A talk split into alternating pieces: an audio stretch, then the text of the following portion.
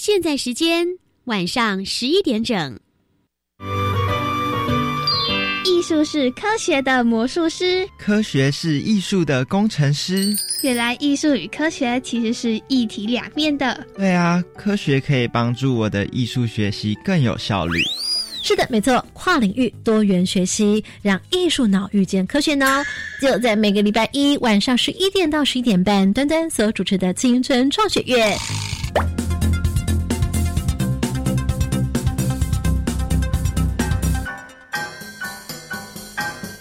Hello，欢迎同学再次收听青春创学院，这里是教育广播电台，我是丹丹。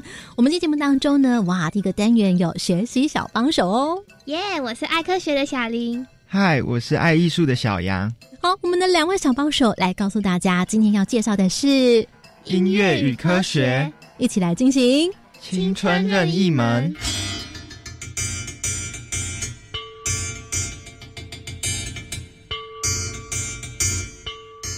来，我们现在来听听看哦，小帮手听到刚刚的演奏之后，他们想到了什么呢？小林，发挥一下你的想象力，好像锅碗瓢盆在敲，要下厨啊，在准备晚餐啊的这个声音是不是？对。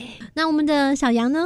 很像科教馆里面有一个用金属制的玩具。金属制的玩具长什么样子？比方说它是圆形的啦，还是管状的啦，还是怎么样子？它其实是一个很大型的，然后有一颗保龄球在上面滚，然后会撞击一些管状的东西。是用琴锤敲出声音来，还是怎么样？是用琴锤敲出声音。好，那现在我们要为大家来揭晓是什么样的乐器哦。此刻要来进行是艺术脑。有请本集艺术脑大师。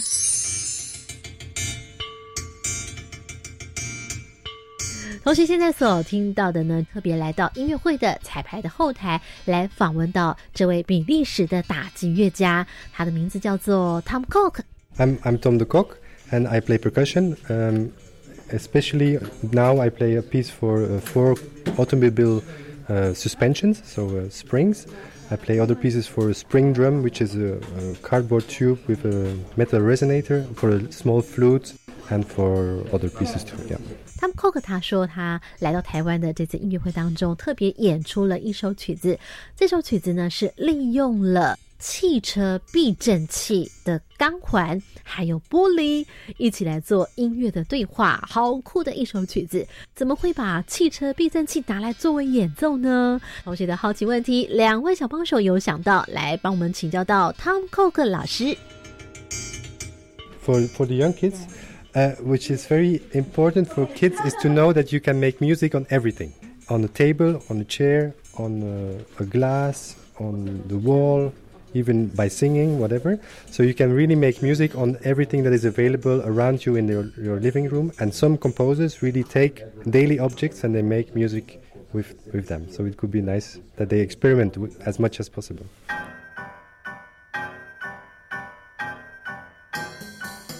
来自比利时的打击乐家 Tom Cook 刚刚特别要来跟我们的同学说，其实呢，在生活当中很多的创意就是来自生活里面的一些道具啦、用品啦，任何你日常所用到的东西都可以拿来作为打击乐器。所以在接下来，丹丹姐姐就要带着大家来突破思考的框架，来想想，其实很多我们没有想到的乐器，它的背后有些什么样的科学的道理呢？可以来跟声音来做结合，我们就要特别来请教到策划这次音乐会非常重要的人物，也就是赵金文老师。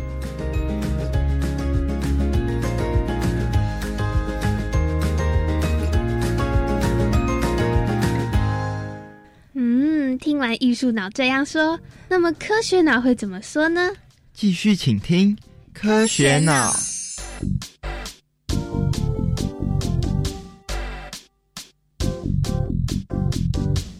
怎么样叫做声音方程式呢？上回我们曾经在节目当中为大家介绍了无人音乐会，很酷吧？那这回呢，我们要为大家来介绍呢，这档呢是叫做 S Y Z。为什么从 S Y Z 来作为一个标题呢？它是竞技的 S Y Z。竞技的意思呢，顾名思义就是要技术上面要互相竞争，但是要怎么样的互相竞争呢？非常的酷。来，特别邀请到是策展人赵金文。Hello，老师你好。哎，端端你好。那这回我们要来介绍是竞技 S。S Y Z，而且你们特别就标题说音乐与科技，怎么说呢？呃，其实音乐与科技不是没有人做过。我觉得不要只有去做这件事情，而是去把这件事情引申到一个故事。所以我就下来给他们下了一个标题，叫做 “From Human to Machine”，从人到机器。对，“From Human to Machine”，从人类到机器这样子。所以声音方程式从第一档的呃竞技 X Y Z，就是从人类竞技开始，一直到变数游乐园是人与机器共奏，人与智慧手机一起演奏。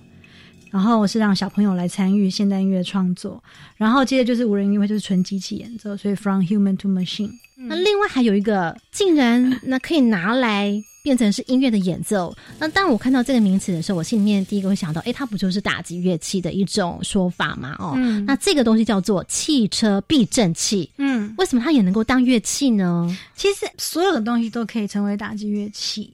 就是打击乐器这件事情，就是我们不要把它限制在爵士鼓啊或者什么东西。的时候其实，呃，音乐创作来说，打击乐可以是所有的不同的乐器。那它分两种，一个就是什么样的乐器，然后你用什么东西去敲它。如果我有看到我们的影片的话，它这个汽车避震器这个钢环，其实是用锤子去打它的。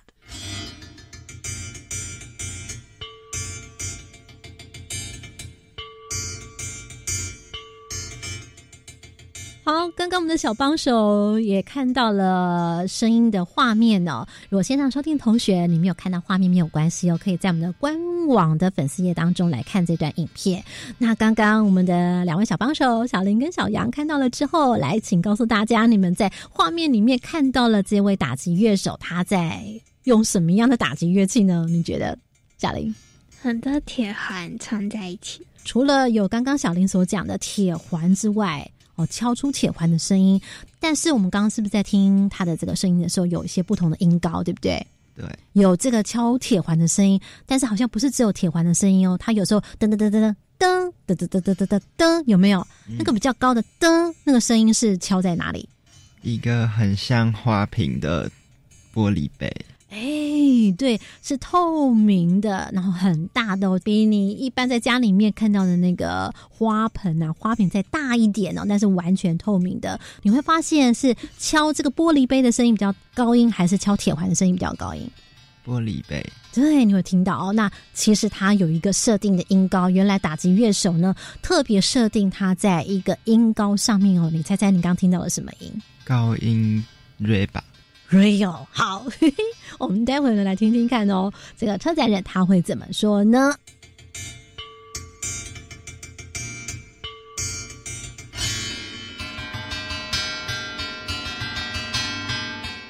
艺术是科学的魔术师，科学是艺术的工程师。继续收听青春创学院。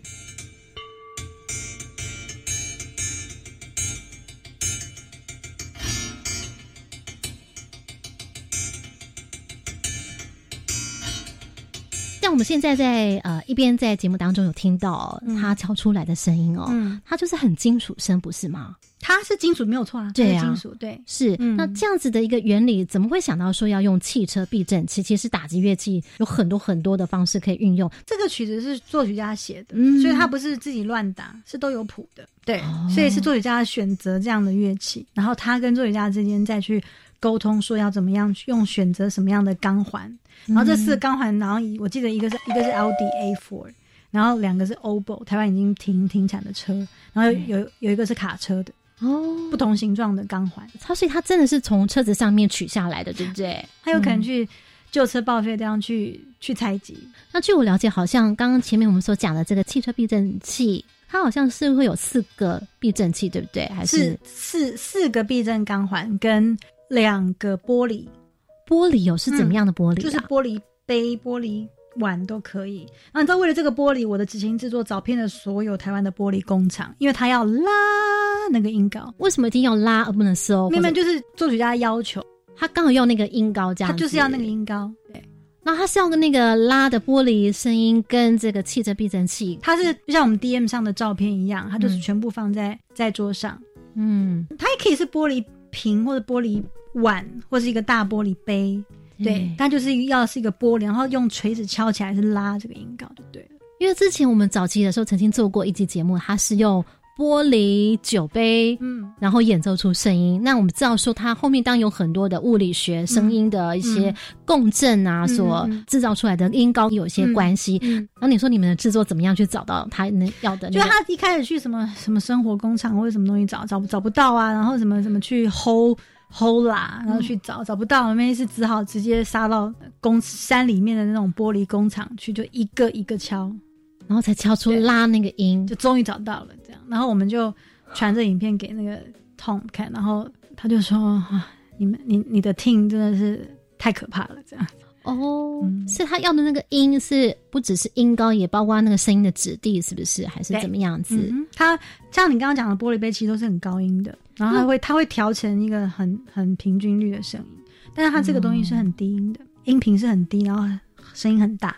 因为我想说，如果要拉音，可能可以透过里面装水啊，就对，可以。它不能，它不是装水，它没有装水，就装了水，就是我刚刚讲，玻璃杯其实很高音，音高很高，是当当当，它是要咚咚咚的声音，哇！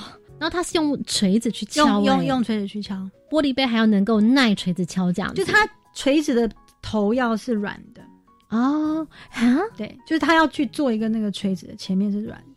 哦，对啊，所以你才能够去敲 那个玻璃酒杯的那个声音哦。那我想请教一下，物里面来讲，你有没有发现说所呈现出来我们所听到的，可能有些什么样的对比关系或者是影响关系吗？比方说越怎么样的时候，声音越怎么样之类的。我想声音的原理大家可能小，呃大家都知道嘛，就是嗯越、越短越高，越长越低这样子。对，嗯然后越粗的话声音就越丰厚，越细的话声音就比较薄。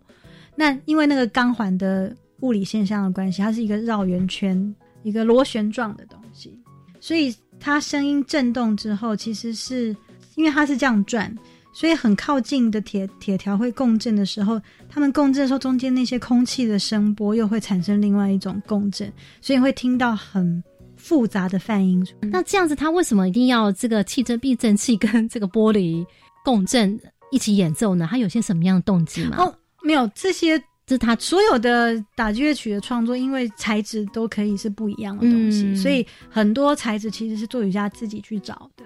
他觉得他要这两样东西敲起来合在一起的声音，然后他要用这样的东西去作曲，这都是一些艺术上的选择。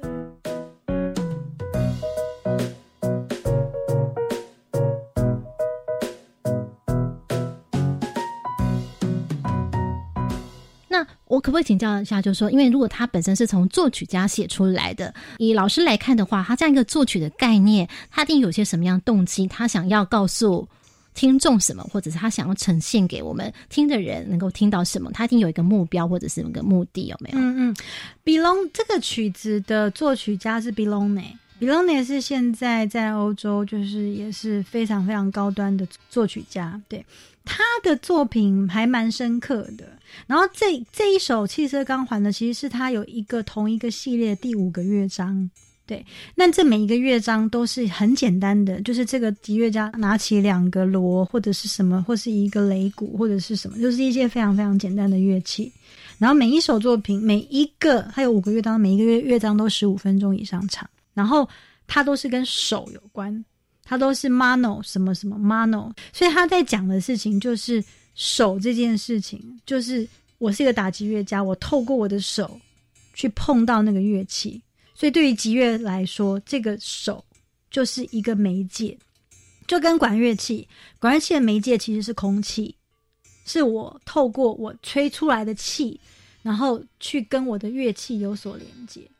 所以我是用我的气息去跟它连接，但是打击乐是用手，所以他回到一个最原始的一个想法，就是我怎么样徒手的，然后让这个手跟这个人跟那个这些物件产生一些关联。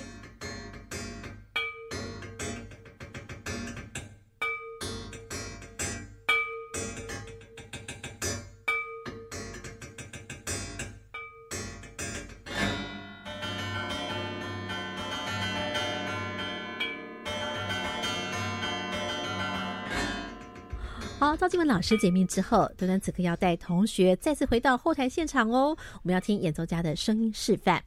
What's this? Like this? Ah, really? Yeah.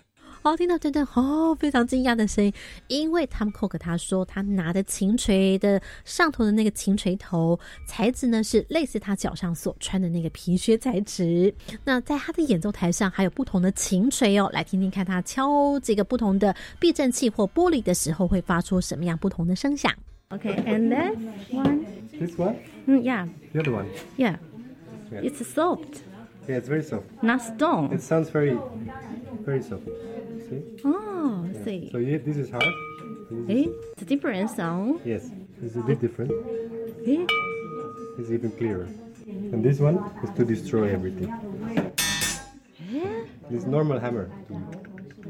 Oh, Yeah. thank you very much. Thank you. 谢谢。那么继续来聆听 Tom Cook 的演奏。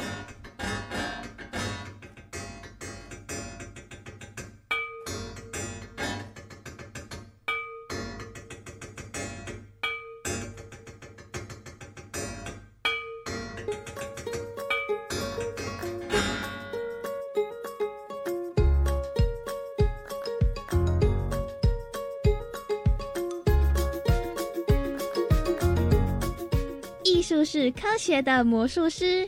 科学是艺术的工程师，继续收听青春创学院。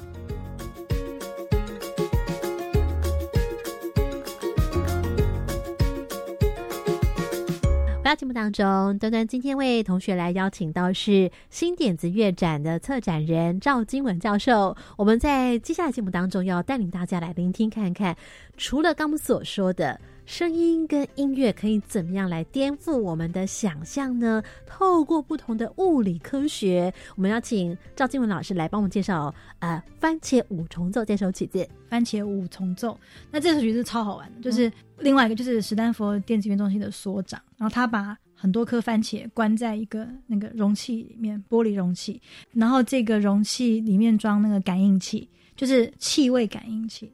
好，然后你们知道番茄熟成从绿番茄变红番茄过程，它会释出大量的二氧化碳，然后这个感应器记录了这十天来二氧化碳从少到多再变少，因为它最后熟成就不会再释放了，所以它从少到多再变少的一个过程，这十天浓缩成十分钟的音乐。所以番茄五重奏是用二氧化碳在唱歌，然后那个唱歌的那个他的这些数据，他去去驱动了他声设计的一个类似管风琴的声音。我可不可以请教一下？所以它有些什么样的关联？当气味越怎么样的时候，声音会越怎么样？还是这个关联是什么？嗯它这个当然是艺术家的设计，说当气气气体的含量越多的时候，它的音量会越多，还是它的密度会越高，还是它音高会变得比较多，还是它的和声会比较变得比较丰满？这个都是他们在艺术上的设计。可是我们自己听到这首曲子，真的是就是真的很像是二氧化碳在唱歌，很有趣，有一点像那个防空警报的那个。嗯，这样子，这样子一个声音，然后很有趣，很有趣。最后这三分钟就慢慢慢慢消退，因为它已经熟成，它不会有二氧化碳。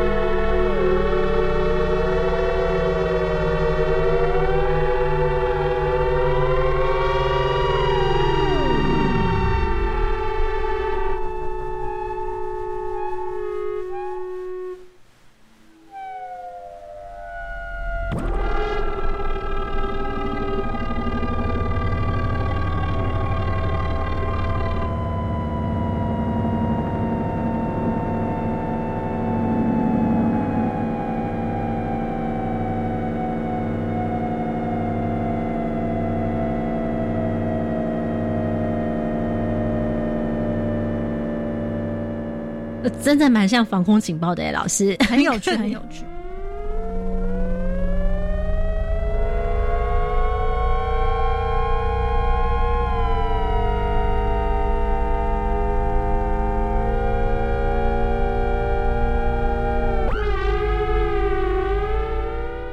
OK，好，里头会有一首呢，这是《三 D 猎印之歌》，是不是？对啊，那很有趣。三 D 猎印之歌那个乐曲解解说里面说，一九五四年第一台 IBM 的猎印机问世以后，那个时候问世的时候，那个时候的音乐家帮这个因为很大声，这样这样，那个声音很大声，嗯然后就他帮这个声有音乐家为了帮这个 IBM 这台猎鹰机写了一首曲子，叫做《三只盲鼠》（Three Blind Mice）。嗯，看不见的老鼠。对嗯，然后呢，就变成真的是一个作品，然后它是那个猎鹰机发出的声音，然后他把它剪接成一个一个作品，就他录录了那个猎猎鹰机在猎鹰东西的声音。好，然后我们人类就想尽办法，这二三十年来想尽办法叫机器闭嘴，就是叫猎鹰机开始变喷墨，喷墨还有声音，那个时候对不对？后来我们以前那种打字机这样还很大声，然后后来就变喷墨越来越小声，现在变镭射完全没有声音。三 D 猎鹰机问世之后，敌机机器终于又可以再发声了，但现在又慢慢没有声音。但是一开始那个木质的那种猎鹰机是很大声的，嗯而且你可以看到它在干什么。嗯对然后他讲一个很有趣的是，你听到那个声音，呃，你会知道他在列印什么。啊，什么？就是真的很厉害的人，因为因为他说，如果只是在列印方形的话，他会是四四拍的哒哒哒哒哒哒哒哒哒哒。如果那个要有角度有弧形，会哒哒哒哒哒哒哒哒哒哒哒哒，他那个声音。所以他说，厉害的人可以听到声音就知道他列印出来的东西是什么。哇塞，还真的有道理耶，是这样没真错。的啊对但没想到可以这样玩。对，然后到时候嗯他这个猎鹰的过程又被被放大，大家会看到那个他在猎鹰的东西，然后他的机器上面装很多感应器，然后就让这个机器唱歌给你听。它的那个感应器是它就应该是一些震动感应器，嗯然后跟不同类型的感应器，然后它会用一个扩音的方式，或者是在经过电脑处理的方式。嗯，你是有学 Make 的哦，我相信对三 D 列印呢不陌生，对于感应器啦、这微处理器呢，一定都不陌生。可是你有没有想过，它可以跟音乐哦结合在一起？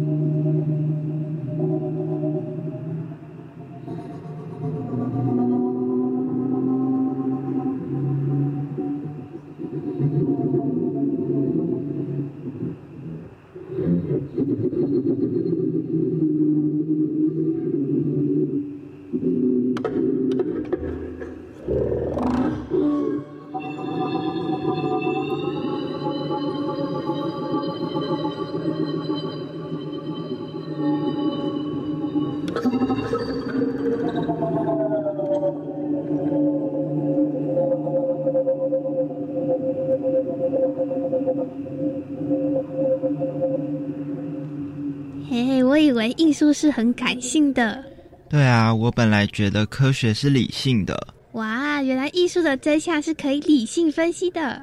是啊，科学的背后也有感性的一面呢。继续收听青春创学院。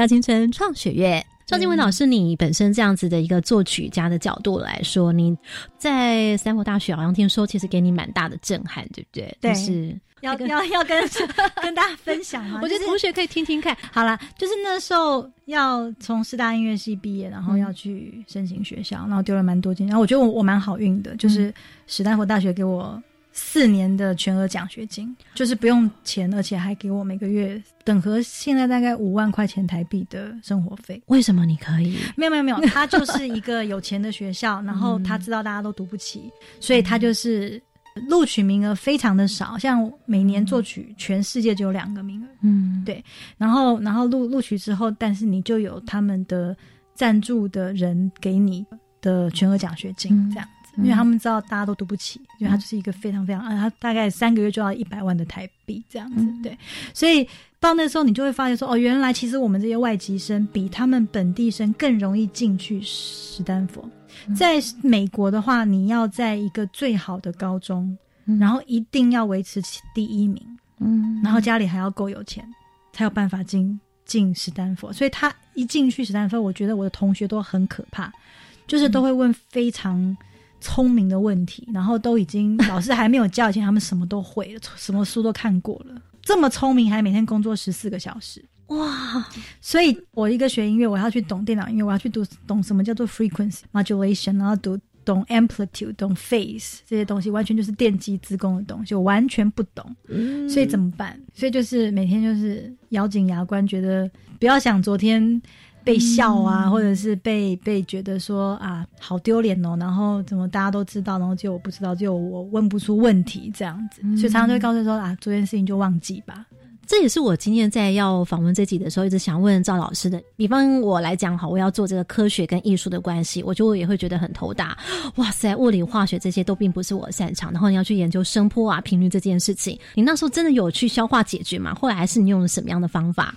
有啊，那因为去台湾念的都是台大或交大的榜首嗯榜眼，所以对到史丹佛的全部都是都是榜首榜眼。对，这是去请教他们，请他对。我就问这些学长说，那可不可以教我？因为还他们的人数很多，因为音乐系大概就就只有我一个，到现在也只有我一个念作曲回来，嗯，都没有别人。所以你是找他们来帮你恶补一下？没有没有，我就去他们就大，那时候台湾同学都会聚在一起，有时候会、会会讨论啊，然后会就是，我觉得台湾同学感情都蛮好的，对，然后就会当然，然后我就说，哎、这个我真的完全不懂，你教我，然后就画图给我看，然后我就是要去上网去看一些资料，这样子慢慢的理解，不可能。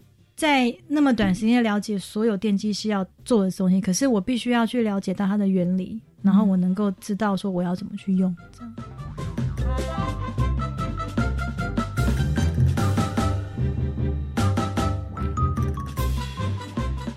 那回归到刚刚你所讲的这位来台湾的工程师，嗯。史丹佛大学，嗯。他的头衔是什么？Fernando，对。他什么都管呢、啊，你可以形容一下给同学了解，就是说到底怎么样叫做他能够把这个声学啊、跟美术啊、科学、美学啊，能够结合在一起，让你这么崇拜、佩服的原因。就像他这次《机械之歌》，然后其实是回到用了三十年前他的长辈们用的那个非常非常呃简单的一个手法，嗯然后呢，他把这个手法好像有点复古式，然后重新用过，然后回到最纯粹的那个正弦波的声音。正弦波就是 sine wave，它就是一个嘟，